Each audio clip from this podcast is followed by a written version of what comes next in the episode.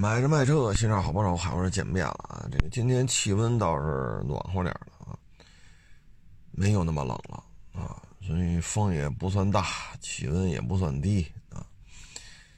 这感觉吧，还是好多了，哈哈，有什么说什么，好多了啊。嗯，这个这两天吧，比较热的事儿呢，就是咱们这个。外卖骑手啊死了，送单的过程当中猝死，说赔了两千块钱，然后每天呢交三块钱的保险费啊。人死了嘛，家里边肯定得要个说法嘛。最后一调查，每天交三块钱，三百六十五天，那这个一个送外卖的这么一个小哥。呃，他要交的费用要超过一千块钱了，啊，说是意外险，那意外险呢？说保费要一千块钱一年的话，那这保额可不止两千，啊，这保费到了这儿了，那意外险的保额会相当的高啊。那最后就赔两千，最后一调查呢，就发现了，这三块钱有一块钱是保费，那两块钱就不知道干嘛去了。那你要是一天，相当于你就挣两块，或者说有两块钱不知道去哪儿了啊？那要是一万个骑手呢？那一天就是两万，那他自己说有几百万骑手，啊，一万骑手就是两万，一百万的骑手呢就是两百万块钱。各位，这是一天呢，这就是一天呢，一天两百万乘以三百六十五。这还仅仅是一百万骑手，这要三百万骑手，你挣的钱确实是有点太恐怖了，啊，真的是太恐怖了。这个，哎呀，作为平台来讲，这事儿办的确实有点差意思啊。然后今天我又看了一消息啊，一网友给我推过来的，说是赔了人家六十万。嗯，以我对于意外险的了解吧，一般来说要一年的啊，小几百块钱赔一百万，啊，比如说收收过三四百块钱，那一般来讲能赔到百百八十万吧，啊，那你要一天，你要要一年收人家一千，啊，咱不说零头了啊，三百六十五乘三，那就一天这么收的话，一年就相当于一千块钱以上了。那你赔付金额怎么会是六十万呢？这还是不合适啊，还是不合适。这个呢，我这两年接触的少了。之前呢，我做这个试车活动的时候呢，都是要临时买保险的。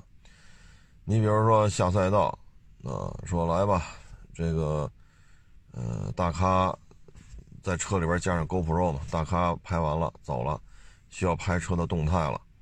冲刺啊，过弯啊，甩尾啊，漂移，来您来，我呢上车，我来下赛道。这时候我单独会买保险的。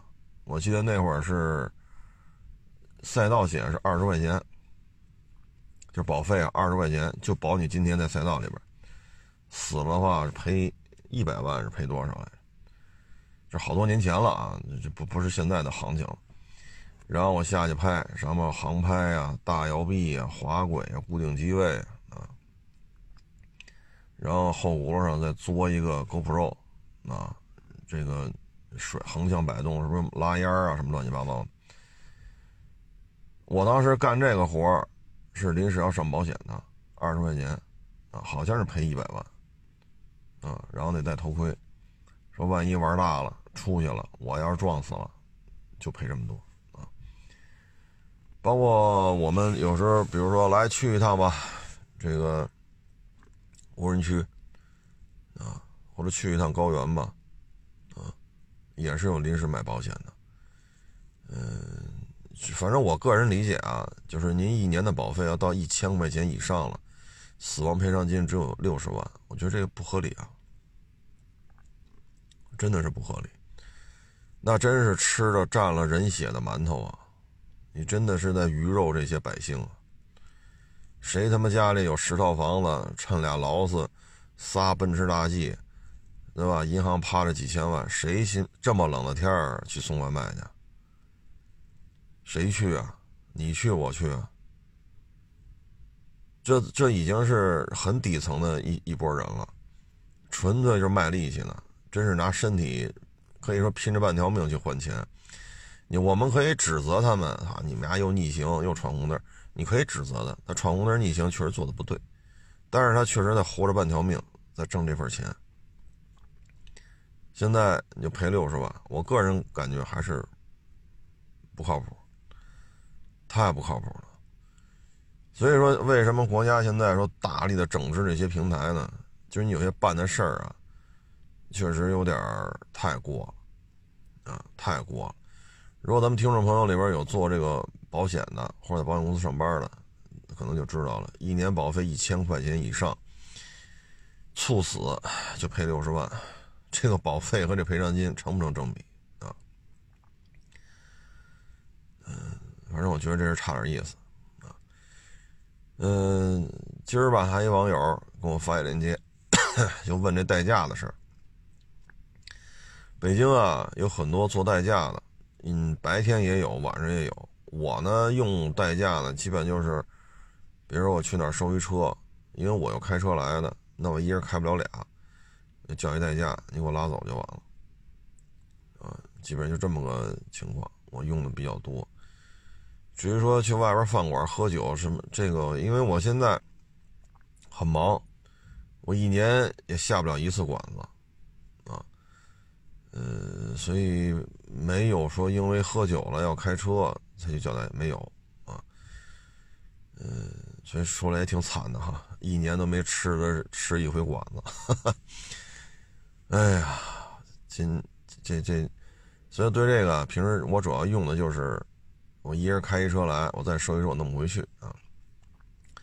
发链接是什么意思呢？说这两天北京代驾的活都没有了，啊，说这活还能不能干？他想去干，因为，呃，到了今年他们单位解散了，啊，老板说不做了，啊，因为去年就是赔钱，今年又这样，所以就就把买卖关了。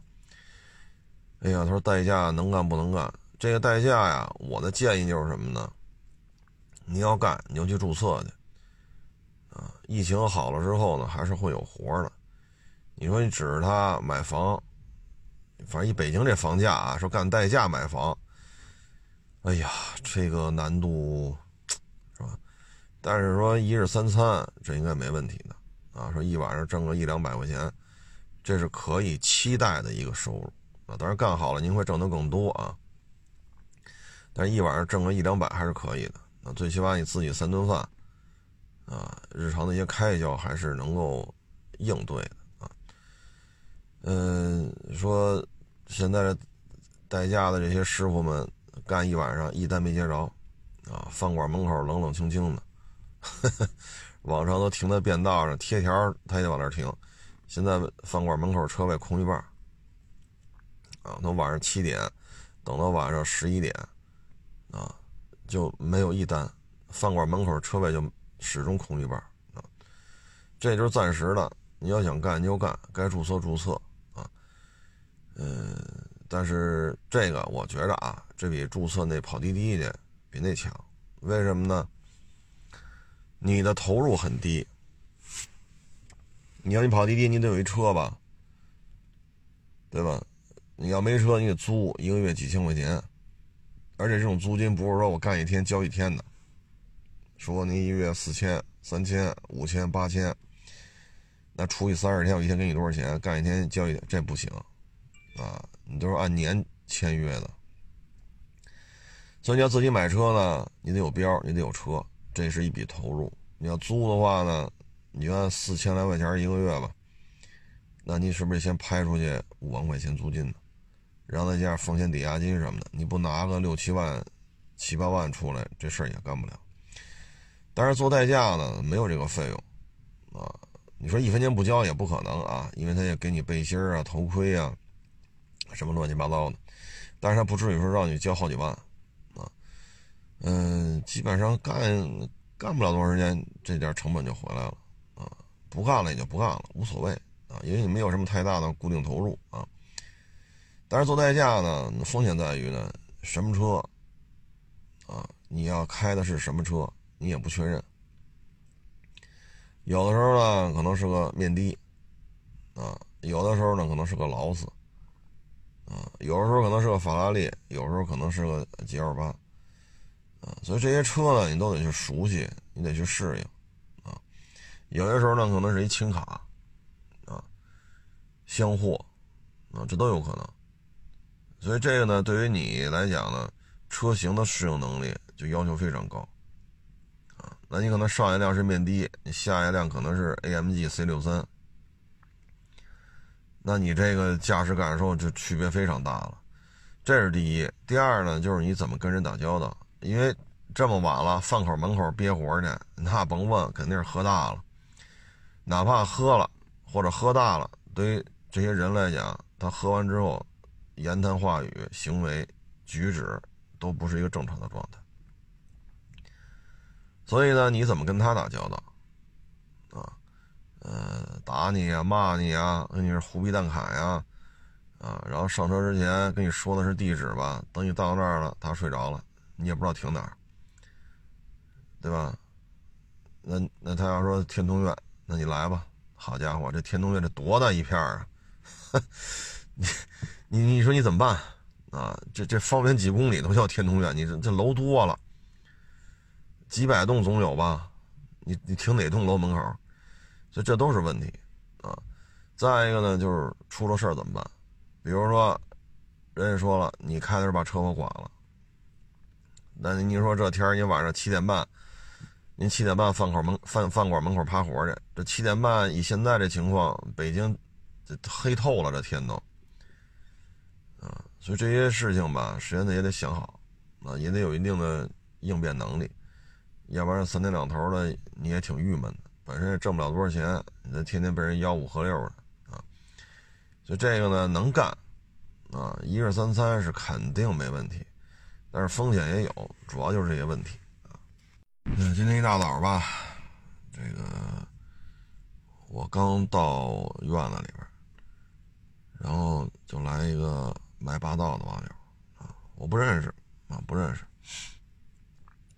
就在，他就进来找谁收车谁收车，我说我收车，是最低配的霸道，国产的三点五分时四驱啊，最低配就你上配置表上找去吧，最便宜那一款。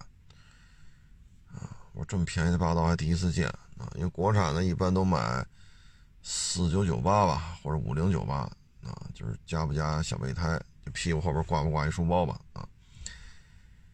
嗯，这我一看吧，我说要多少钱呢？五十三啊！我说不用看了，最低配最低配啊！我真弄不了。现在这种车呀，就是整个这个价格呀，就已经很高很高了啊，就超出了一个正常的一个价格范围了。啊，所以这车就没法弄。嗯，所以最近这个丰田的带大梁的这个弄的确实少啊。你弄回来这价这么高，你说你怎么卖？所以最近就不怎么弄这个，很少很少啊。除非是车况啊好的不得了的啊，否则的话，你摆这儿你说怎么卖？现在这些带大梁的车就已经上了天了，啊，已经上了天了，嗯，放飞自我了。这种局面呢，哎，咱也不好说什么时候能结束啊。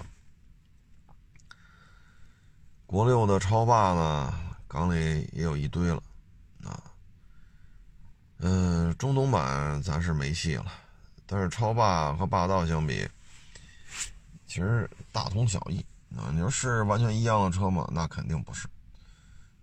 但是丰田的一加，对吧？都带大梁，带低四啊，原装进口啊。嗯，关键是超霸气囊多呀。反正是那边的车，按那个规格生产的，安全气囊都少不了。因为那边的碰撞实验要求很高啊，所以气囊很多。嗯，大致是这么一情况吧。这样的话呢，嗯，他们整个的这个现在其实就是看放行的问题啊。但是目前看吧，最近这几个月还是没戏啊，还是没戏。春节前呢，这事儿好像就没上会，没有上会讨论这事儿。春节后呢，又有一些大的活动，啊，所以也顾不上这些事儿，这就属于小事儿，啊，所以等于大的这些活动办完了，基本上就是夏天了，啊，所以现在刚一月份，也就是说呢，短期之内这个国六戏还是不大，啊，因为连上会都没上，这马上现在就马上春节了，啊，然后上上下下的任务又是防疫。啊谁顾得上弄这个啊？所以这一批进国六的这些老板们呀，也是，唉，就是你弄进来吧，他也牵扯一问题，就是当时政策说的很清楚，必须有对应的中规车型啊，然后排量得相等啊，这边只有汽油的，没有柴油的，那你平行进口的就不能有柴油的啊，然后动力。动力要求好像不能差百分之二十吧，具体我也记不清楚了。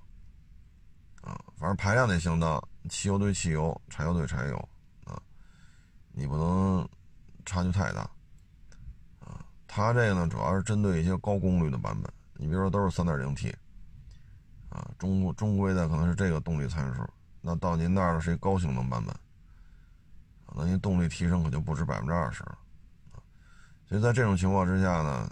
它也是为了避免这种麻烦嘛，它有个相应的动力浮动，就动力参数的浮动范围啊。哎，那你弄进来了，你又卖不出去。现在这批车呀，我觉得谁能活下来呢？可能就 GLS、叉七、叉六、GLE，因为这些车是有中规的啊，排量相当，都是汽油的，功率没超，就是偏差没超百分之二十。G L S 前日子看他们报价是九十多一点吧，但是现在 G L S 三点零的在中规都一百帽，然后还加个十个八个，有的加十好几个。哎呀，所以这这事儿现在就是一种消耗战嘛，啊，这车我跟你说，你要五十三我们就不看了，不看了。现在这种最低配的三点五分时四驱。唉，收回来卖谁去，是吧？前两天啊，还有网友问我，就是这个二手车出口，说有谁谁又弄出一批去。这个吧，怎么说呢？你也看什么车啊？你比如说陆巡啊，在日本本土呢，这车也就卖个二十多万新车，人民币啊。咱们这边呢，一零年的陆巡四七，啊，我们去收车去，车况确实不错。我们都我们给价都给到四十以上了，人家还不卖。一零年的陆巡四七，人家低于五十不卖。各位啊，这是一零年的，所以您说人家日本本土陆巡新车二十多。啊咱们这个一零年的，我们给到四十帽，人都不卖。你说就这车出口，你卖谁去？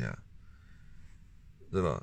所以你这车出口呢，我们觉得可能也就是，呃，你比如说千里马啊，F 零、QQ 啊，或者老羚羊啊，嗯，这些车呢，比如说三百美金一辆啊，二百美金一辆。差不多能找着，但是就是确实老点了啊。然后找上之后，我现在不太清楚啊，往咱们这边海关送，然后装船拉到非洲去，这东西运费怎么算？咱确实不太清楚啊。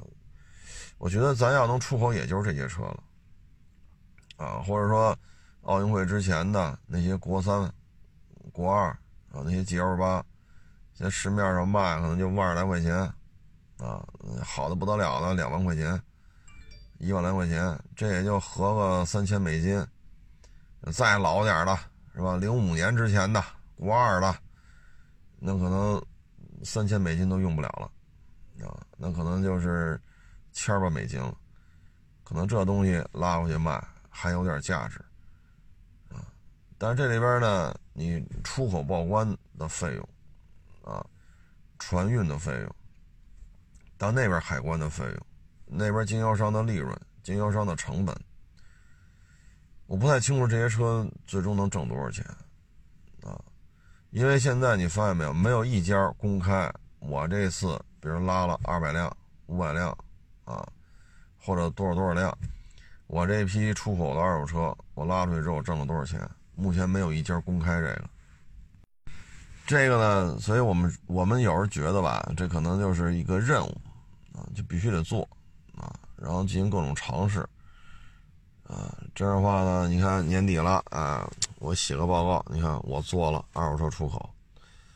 至于说赔了赚了，这东西，你像他要挣了，那可能就大家就不在国内混了，就都往非洲啊、拉美啊，就都往那边弄了啊。那挣钱谁还不干呀？对吧？你说这，当利润能超过百分之三百的时候，掉脑袋都有人干，是不是？是不是这道理？利润超过百分之三百的时候，说得枪毙啊！你要干，抓着就枪毙啊！找律师都没用，他也有人干。那现在这我总感觉就是，哎，反正你拿着这资质了，你不做吧，你也不合适。那你要挣钱吧，你应该天天发、周周发、月月发，啊！所以这个具体能不能挣钱，他现在没人公开这事儿。啊，你要真挣着钱了，他也应该是挺忙的都。所以这事儿吧，我觉得任重而道远，啊，相反呢，我觉得如果能够允许进口二手车，应该是可能更更更有商业价值啊。为什么呢？你比如说，我跟那日本那德钢有时候也沟通沟通，在日本本土一些老的埃尔法呀、老皇冠呀、啊老雷克萨呀。包括一些，哎呀，我一时想不起来了。就那些在咱们这边很好卖的车，在那边跟破烂似的，没人要。如果那些车能弄过来，我觉得还是有利润的，我是愿意干啊。但你说咱们这往那边出口，首先你说你你说咱这弄一千里马，对吧？弄个零五年之前的 G L 八啊，你弄个什么？是零五年之前的老羚羊啊，老奥拓零点八那什么都市贝，你说这车你往欧洲卖，你往美国卖，这显然咱不考虑疫情啊，什么动乱不考虑这个，这这够呛啊，这够呛，你能卖的只能是非洲啊，所以那边你说这个风险也是一个成本呐，对吧？风险也是成本之一啊，哎，反正慢慢弄吧。我只能说啊，去年和今年在做二手车出口的这批人，我们必须得给他点个赞。为什么呢？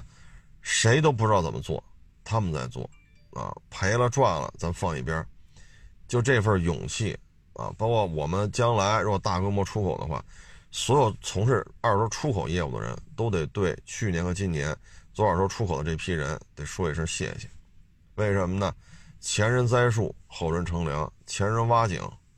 对吧？前人种树，种树，前人开拓，您说是不是这道理？你，要说把进口业务打开吧，这又乱了，啊，为什么呢？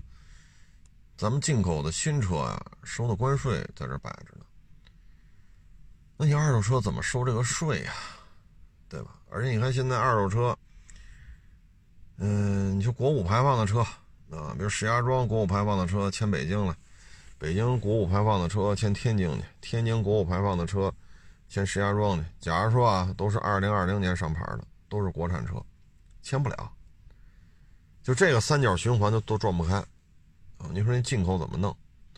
但实际上，你要是纯粹从二手车啊，咱就说眼巴前啊，咱不说未来，咱目光短浅一点，咱不说目光远大的事儿，就眼巴前能挣钱的，就是去日本找德钢，在日本。找些不错的车，比如说皇冠啊、老埃尔法啊、雷克萨 LS，他们那儿有很多车况非常好的车，公里数也不大，保养的非常好，嗯，然后这些车拉过来肯定是能挣钱的，包括这陆巡啊，但是我看我们德康那边，好像日本本土陆巡很少啊，非非常少，因为日本那个停车位啊什么的，你对于这么大个的车，嗯，包括商务接待可能买阿尔法的多啊，因为好多在日本的华人或者在日本的中国人。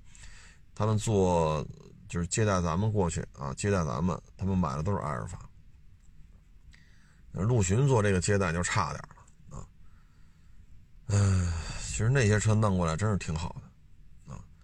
你包括阿尔法，你现在说弄一三点五的进来，你这个假如说还有的话啊，加四十，因为大家对二点五四缸混动四驱这个不满意。八十多万的车，你加四十，好家伙，这这这这办完得多少钱呢？八十多加四十就一百二十多了，你交不交购置税啊？对吗？你这玩意儿这车多少钱了？但是 你在你在日本本土，这个阿尔法价格就很便宜了，特别是买个二手的，你比如买个一七的，是吧？买个一八的，这很便宜了，所以这里边确实利润是非常可观的。唉。但是你得保护国内吧？你现在是走出去啊？你说“一带一路”啊，这是往外走啊？你说现在你你你说我跟这小嘴巴巴的，非要把二手车弄进来，你这不是唱反调吗？啊？哎，所以只能是慢慢摸索吧啊！但是你说一两百美金的车啊，你像这个呃什么老千里马呀。啊，老羚羊啊，啊，这个这种车，包括那会儿老切诺基啊，现在还还能收着化油器的切诺基吗？可能都报废了吧？就那个玩意儿，三五百美金，啊，七八百美金，啊，弄过来，包括刚才说那个老 G L 八零一零二的那个，零二零三的啊，恨不得连国二都没沾上的。哎呀，现在咱就，反正我觉得短期之内啊，这些所有的往外 进行出口的二手车的，我认为都是尝试，是在探索啊。运费是什么样的？报关是什么样的？当地对接是什么样的？啊，当地这车到底能卖多少钱？这都需要你走出去看。但是这个走出去吧，这就。成本太高了，啊，你比如说，你拉到什么卢旺达呀，啊，莫桑比克啊，埃塞俄比亚呀，你拉到那边去，这路费就是个问题。你人去聊价去，探听行情去，这也需要一个成本啊。所以我觉得这是一个慢慢做，这不是说一蹴而就啊。说今儿开个会，明儿就干，后天就挣钱了，这是有难度的。但是从大的战略方向来讲吧，“一带一路”我们要走出去，啊，二手车出口肯定是一个战略方向。但是短期之内怎么做？哎呀，反正迄今为止没有一家说自己兴高采烈的挣着钱了，这个那个啊，慢慢尝试吧。啊，去年、今年做这个的，我认为啊，都得点个赞。啊，前人开路嘛，啊，前人栽树，啊，前人挖井嘛。啊，对了，咱不是说那个送外卖吗？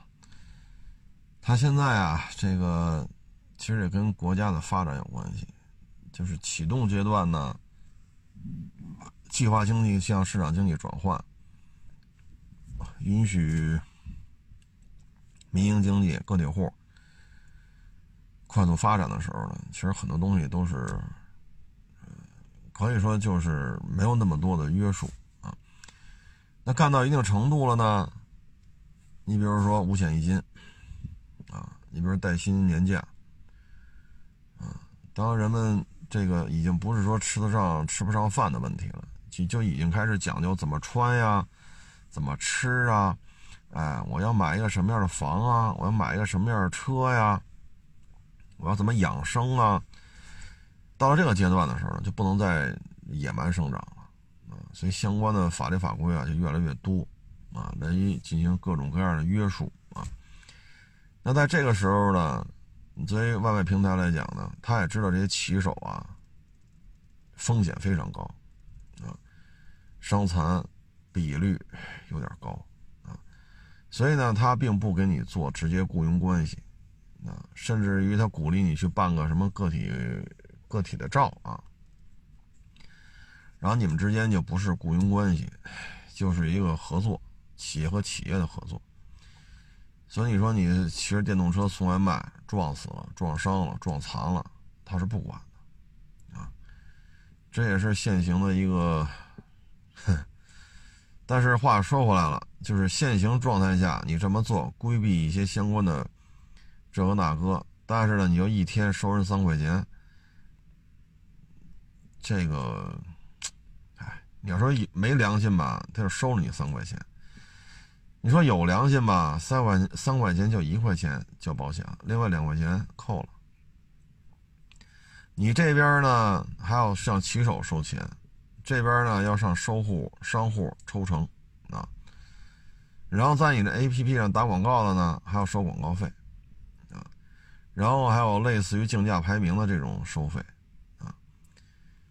哎呀，所以作为这个平台来讲呢，我觉得是这样啊。您愿意做雇佣关系，还是做企业和企业的合作关系，这是您的事儿啊，这是您的事儿。但是你要给骑手上保险，收一块钱一天三百六十五，我个人感觉啊，这个说收三百六十五赔人家六十八十一百的，我认为这是可以能接受。如果收人家一千往上了，赔人家六十。我认为是不能接受，啊，这大致呢就是社会发展到一定程度了，它呢就会有相应的一些，呃，怎么说呢，就会有相应的一些现象需要用法律来约束它，啊，可能搁二十年前干这事儿不违法，二十年之后它就违法了，啊，这也是社会在进步嘛，法律法规在规范，那你要是八几年，那哪有五险一金呢？八几年你说。住房公积金，你像那会儿聊这个，谁知道是谁知道是干嘛使的，对吧？那房子还都分呢，有单位的话就能分房子，是不是这道理啊？哎，所以这也是到了一定程度吧。我个人认为呢，就是骑手和他可以，我们认定为他是合作关系，但是你要给他上够保险，是那么高风险。可能别人交三百六十五块钱赔一百万，你这高风险交三百六十五万，我们只能赔交三百六十五块钱，我们只能赔五十万。我认为都能接受，确实高风险。但是这次 因为这个外卖小哥猝死吧，就让我们对于电商平台这种喝人血、吃人肉的这种本质吧，看得更加的淋漓尽致了啊。嗯，这两天吧，还一事闹得挺厉害的。就是因为我生在这儿长在这儿嘛，啊，嗯，就是一些我有时候看这个短视频平台啊，就有些人写的这些东西，说就拍这些片子，我都不能接受。你像原来咱们说过八宝山儿、八角儿、金顶山儿、莫日口儿，哎呦我去！我说我就生在这儿长在这儿，我怎么不知道八宝山儿、莫日口儿？金顶山儿，我说你这干嘛呢？这是你舌头有问题是怎么着？这现在就是一说老北京文化，老北京文化，我认为啊，就是你这么说，我生在这儿，长在这儿，怎么我们当地的就没有这么叫这个地名呢？金顶山儿、莫市口儿、八角儿，这个觉得就有点哗众取宠了。啊这不是在传播北京的文化，啊，你这纯粹是往沟里带呢，啊，你包括这两天还闹得比较大，就是吃烤鸭那个，拿面饼擦脸、擦嘴当餐巾纸使，这在我看来，我觉得这不是在吃烤鸭呀，就是你要真是说说宣传一些北京的文化，你可以去讲啊，北京的一些方言是什么意思。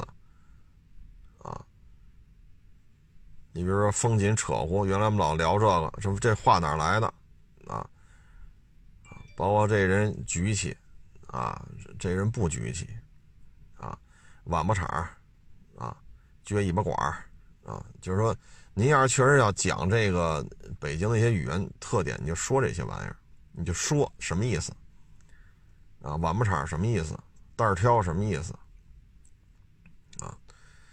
你就去解释他这句话为什么这么说啊？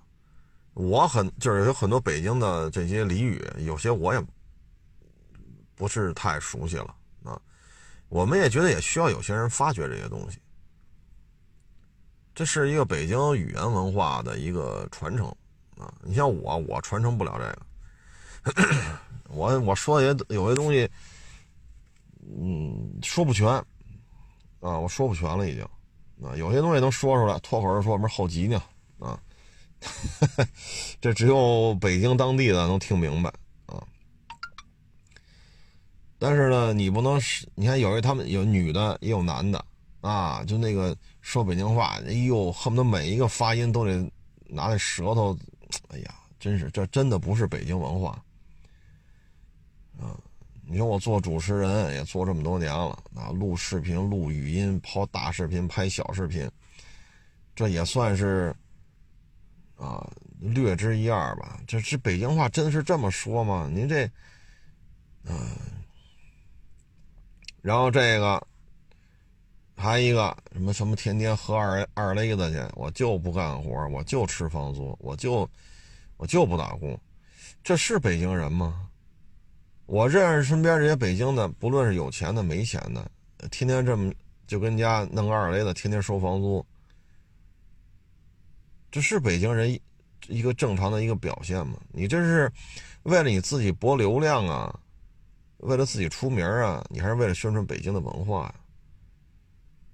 北京的这些吃苦的、奋斗的，对吧？这个在各行各业打拼的太多了，当医生的、当警察的、当老师的，像我们这个练摊的，太多太多了。怎么就你这样就？而且这平台我觉得也挺有意思的啊，就天天就播这些东西啊，天天你都能刷着。你这是什么意思呢？这个啊？你像北京，你像这里边也有一些啊，专门讲，比如说故宫啊，今儿给你讲这个院落啊是怎么回事，这个为什么叫这个店啊？还有呢，在外边北京那个外边那胡同里边，文官的门是怎样，武官的门就那个四合院的门，武官的门是怎样的？几进的院子都有什么讲究？人说的非常好。啊还有围着银锭桥，就是后海那边嘛，什刹海那边，从银锭桥过来，往右边拐，哎，你看这是一大饭馆子，这栋楼是怎么回事？这饭馆子是怎么回事？银锭桥是怎么回事？银锭桥往那边看能看到哪儿？啊，都有哪些诗人写了写了这个关于银锭桥往那边看能看到西山啊？怎么着的？这诗是怎么写的？这些人才是北京文化的传承或者说传播者。有人看吗？没人看，啊，所以有的时候这就是什么呢？流量至上。你说出去假收车去，自己出钱吗？不出钱。自己会验车吗？不会验，就为了拍片子，这个那那个这个。这这个呢，好歹是一个经营行为啊，最起码它后边还有一车行啊。但是，你像这跟这胡说八道的。包括吃吃烤鸭拿那面饼擦嘴的，当餐巾纸用的，这纯粹是在玷污北京的餐饮文化，玷污北京的历史，这就胡说八道了。这个，所以觉得这个，哎呀，现在这平台啊是越弄越乱，啊，没有什么感觉，就没有什么底线了。现在，啊，烤鸭是这么吃吗？你要是真是正经八百讲，这烤鸭分几种？这鸭子是怎么怎么来的？这烤法分几种？全聚德是什么做法？大董烤鸭店是怎么怎么来的？还有胡同里那个是怎么来的？啊，他们这北京有门这些烤鸭的这些大店、小店、老店、新店，他们的技术传承是谁跟谁是师承关系？您要正经八百讲一遍，我们也特别愿意听。对吧？你说天天吃烤鸭去吗？咱也这玩意儿也不是天天吃的东西啊。但是你讲一遍，我们也愿意听。你说讲吗？你又不讲啊，还抱着烤鸭就就搁那啃，这真的是在玷污啊北京的文化、北京的餐饮文化、北京的饮食文化啊。我觉得他也代表不了北京。北京小三千万人啊，生在这儿、长在这儿了，或者父母这辈儿也在这儿了，很多。那都像那样吗？天天抱着啃抱着一烤鸭就跟那啃来啃去的，或者天天收房收房租喝二勒子，我就不上班，我就把房子租给你，这不这不真的不是北京的一个一个正常的现象。但是你看见没有，平台就这么就这么推，只要能博眼球，只能他这个能博博眼球，哎，惊世骇俗。那我们他有流量，我们平台就有流量。所以至于说谁是真正在传承北京的这些建筑的文化、饮食的文化、人文、地理、餐饮，啊，包括这四合院，包括这些家具，包括故宫，包括颐和园，这些人的流量并不高，啊，哗众取宠的反而能够上上来。所以有时候我们觉得这个，一是这些人是有问题的，第二这平台也是有问题的，啊，所以我觉得这个，嗨，反正这现在平台啊，唉，越来越，说什么好呢？中国人传承中国的文化，你要传承的都是糟粕，这就没意思了，啊，这就没意思了。现在就是流量至上，什么什么的都有流量，没流量就不行。为了流量啊，就没有下限了。其实你说这互联网整治啊，它是有法律的，传播虚假信息、浏览是五千次还是多少来着？这就可以定性了，啊，这就可以定性了。嗯，但是这里边呢，我们想说的是什么呢？就是你看现在啊。这传播虚假信息的人有多多啊？嗯，你比如说直播带货的啊，直播带货的，你比如说做新车测评的啊，这要说起来那就没边儿了，真的是没边儿了。现在已经到了做到做做到这个份儿了，有些事儿你都不好管了啊，真的是不好管了。你有很多。就是你看这新车评测，真是，哎，胡说八道的太多了，啊，真是胡说八道的太多了，啊，给钱就干，啊，哎，包括说最近这两天疯狂的批判某一个造车新势力，啊，破鼓万人锤，啊，哎呀，这不就是典型的网络暴力吗？收钱办事儿吗？这跟你说花钱来，你给我装个修，啊，花钱你把这家具给我做了，花钱你给我把这车给我洗了，花钱给我做个代办，把这车过户给我办，这好像跟这些不是一回事啊，啊，这不是一回事啊，这个，现在这个互联网已经成这个样子了，然后流量上来之后，再从中谋取各种利益，真是比较混乱。特别是你像现在这个烤鸭这个问题，真的太……哎，之前还有，原来我也说过，啊，说介绍北京的四合院，就您这一嘴的口音，好家伙，您还说你胡同里长大，北京胡同里长大是您这口音吗？然后也在那播，哎呀，北京的文化怎么着？然后你看到没有？我这客户啊，在北京四合院里住了住了这么多年了，现在才把车卖给我啊，就特意啊，想把收车这事儿吧弄得还有点文化氛围。但是呢，您一嘴的，我不说哪个地方了啊，一嘴的这种口音，卖您车的这胡同里边这个所谓的富二代也一嘴的口音，但是您要说生在这长在这儿的话，您这口音怎么，这太假了，假的都已经，哎，真是拿拿观众当大傻子了啊！这这我们只能这么说了啊，咱这车，你说你要收个车，你你该收收，该卖卖，不就是牟利吗？低收高卖。对吧？那您就没有必要演成这样了。这一看就有剧本，你知道吗？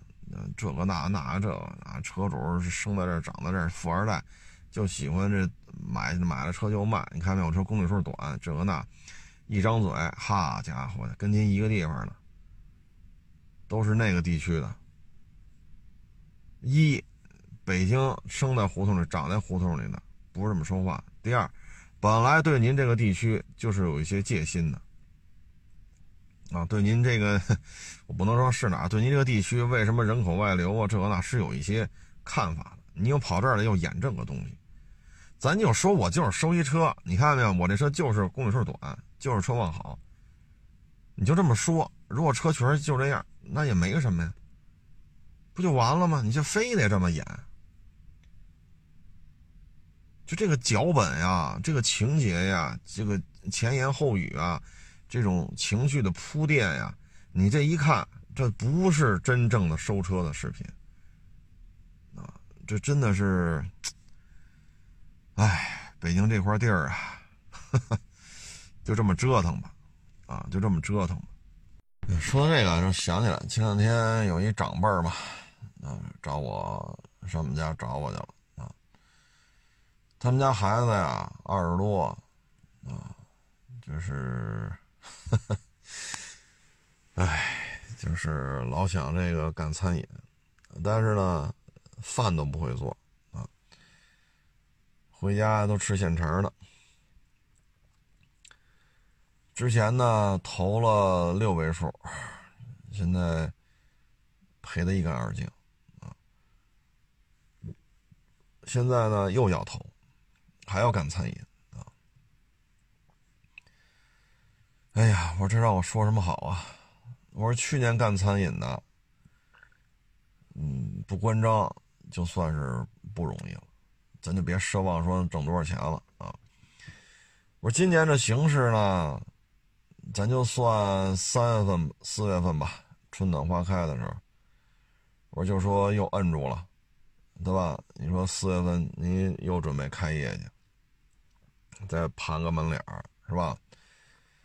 我说那去年四月份，因为我们这儿，我不说是谁了，就四月份找的门脸儿，五月份弄吧，然后是五月什么时候开的张？六月份就赶上新发地了啊。然后呢，这这这因为这进的肉什么的从那边来的，整个到了十十一吧，好像是就歇了啊。你算算，从五月份到十月份开多长时间？所以这干餐饮啊，真的是不适合。有个地儿啊，能上班，能开个工资就行了啊。所以呢，这个他们家孩子就这么就还要干。我说这东西，第一你得会做饭吧，你不能说什么都请人吧。您说您开一大饭店。您这您这水平就是煮个方便面都煮了都都没有人煮个方便面煮的好吃。您说您这水平开饭店，对吗？这个调料怎么挑啊？啊，比酱油、醋、葱姜蒜、花椒大料，对吧？这很常见的这些东西，你怎么您您您您知道怎么用吗？厨子怎么管啊？菜的成本怎么算呀？你说你也不会做，你，哎，哎，现在年轻人就是不甘于在这里混吃等死啊，因为找一工作挺好的，可稳定了，嗯，要编制有编制，要待遇有待遇，啊，除了每个月拿到手的钱儿稍微少了点吧，啊，可能就是四位数啊，别的都挺好的，就不行。啊，结果这六位数没了，啊，赔的是干干净净的。哎，我说这东西你让我说什么好啊？啊，我说您这个什么也不缺，家里房子一大堆，啊，收房租就够吃够喝了，啊，这个结婚这这房子嗨，这不是说有没有房子，是你结婚之后你愿意住哪套，你知道吗？哎呀，我说孩子呀，也是有有点心气儿，是吧？从这一点来讲呢，这孩子肯定不是一个混吃等死的主。但是还是应该怎么说呢？就是万丈高楼平地起，你得先从这个挖地基这块开始干啊！你不能说您您煮个方便面，你都煮的没有别人煮的好吃，您这个水平干餐饮确实是差点啊。再一个呢，二零二零年就不是一个干餐饮的年份，今年也不是太看好这个买卖啊。哎，你参照去年吧，四月份应该基本上就摁住了，那你敢保证就不会再来吗？这新发地不会再出事了，别的地方呢？全中国这么大，你看现在这个顺义这事儿，就从那个。三十四岁那个中年男子去考研去，就被查出来住顺义，然后顺义这事儿现在基本上算是摁住了。你现在，你像河北啊，所以你一旦这就特别受影响。刚开始咱也聊了，代驾的七点半到饭馆门口等到晚上十一点多，一单没有。往常宁肯贴条也停到马路边上去，人就是没办法。那现在呢？啊，三个多钟头就搁那排着，这饭馆门口车位都没停满，还空一半呢。所以你现在来干餐饮啊，真的是不是一个太好的方法啊。但是年轻啊，二十多岁啊，啊，就是天王老子都不怕嘛，初生牛犊子，初生牛犊子，你说怕谁？啊，但是已经折进去六位数了，你说这年头。哎呀，挣钱不容易啊，赔钱可快呀！啊，所以有些事儿，我说这东西只能您这做父母的都摁不住，你说我们怎么办呢？啊，我们也没招。但是年轻人吧，你劝他也不听啊，啊，所以摔跟头啊，摔打当中就成熟了。可是钱是真赔了。哎呀，所以我觉得干餐饮吧，您最好您对于餐饮业，您不行您打工去吧。可是呢，您是又是有编制的工作，哎，你说你放弃这个后厨帮厨去，哎，这东西，反正年轻人吧，啊，我个人感觉啊，就是二零年、二一年都不适合干餐饮，啊，嗯。风险太高，啊！你看现在这疫情防控，今天我看赤峰又发一些什么通告了，要去查啊。然后这个通县又又查，因为燕郊啊、香河什么的，嗯。然后我看那地图上啊，进进北京这些高速都是红的横道。哎呀，但是年轻人成长吧。得摔跟头，只不过摔跟头赔的钱有点多，还要再去摔去。可以让他真是学买菜、洗菜、摘菜、切菜，他又不愿意学啊！我觉得这是问题的症结所在啊！慢慢成长吧，啊，慢慢成长吧，不摔打摔打，也不明白这个赔钱有多容易，挣钱有多难啊！反正。这个不养儿不知，就 不知道当父母的这个有多辛苦。还是年轻，啊，生了孩子了，知道照顾孩子有多不容易了，就能理解父母对于他的这份呃担忧吧。啊，确实有俩钱，但是这么赔，是吧？哎，反正二零二一年吧，大家也都好好的啊。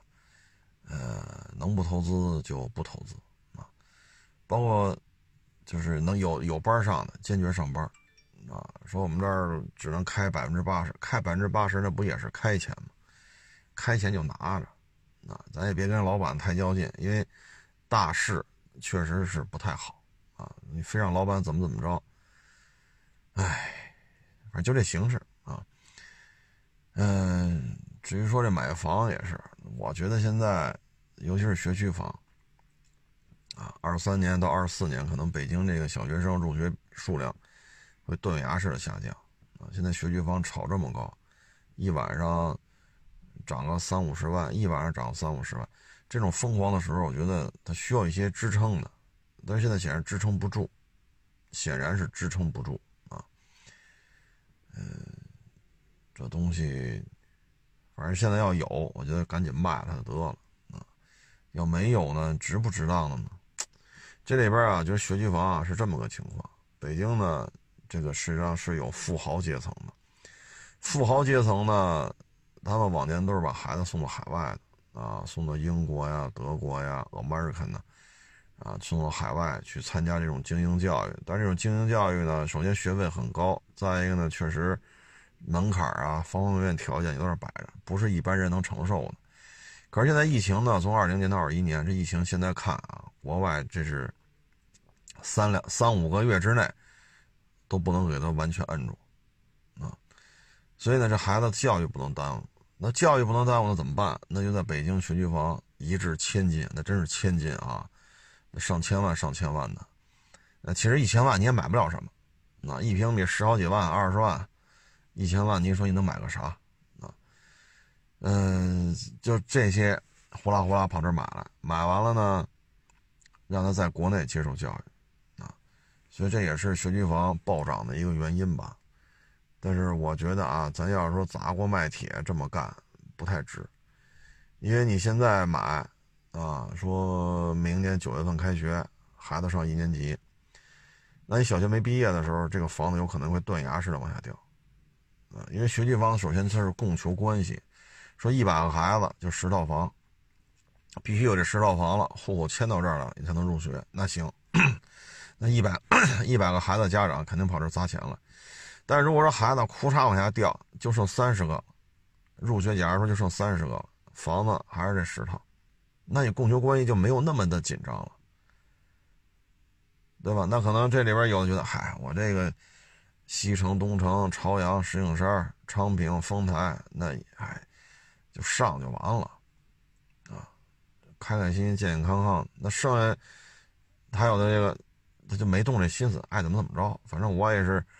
就这么，是吧？稀里糊涂也混到今儿了，所以呢，那这三十个孩子十套房，那可能最终来来竞价的，可能就十几个孩子，十几个孩子对十套房，那房子就是下来啊。这现在要这么高的话，确实有点不太值当了。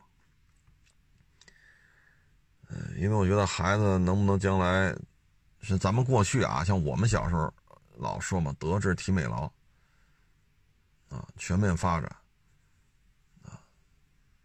呃。如果到了这种程度了，可能要赌上自己身家性命了。我觉得这事儿就得这个商量着来了。为什么呢？你看，都二环边上，它有六万一平的，有五万七八一平的，它也有十大几万一平的。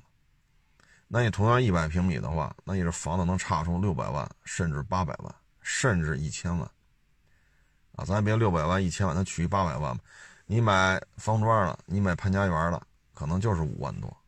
六万五万多六万，你就能挑一挑，啊，那边可能就得一百平米，这边可能是六百万，差不多。那边一千多，那可能你最后发现这孩子他，他参加工作，他可能，哎呀，这差价假如差了八百万，他这孩子他挣不出这八百万来都。那你觉得怎么办呢？那你还不如方庄一套，潘家园一套，买两套房子，对吗？那您这钱买这两套还可以可劲儿挑了，然后留给孩子两套房，一个方庄，一潘家园。所以说租金比不了北二环、北三环嘛。那这钱最起码它是两套房，最起码它有个租金呢，有个流水钱儿啊。哎，反正现在学区房，我觉得真是。你看我这儿有网友也找我了，他年轻啊，年轻，三十多岁，呃，不到。我想想啊，三十吧，应该是将将三十。他就说嘛，小时候家里是砸锅卖铁，给他上的是中关村技校来着，也是特牛啊。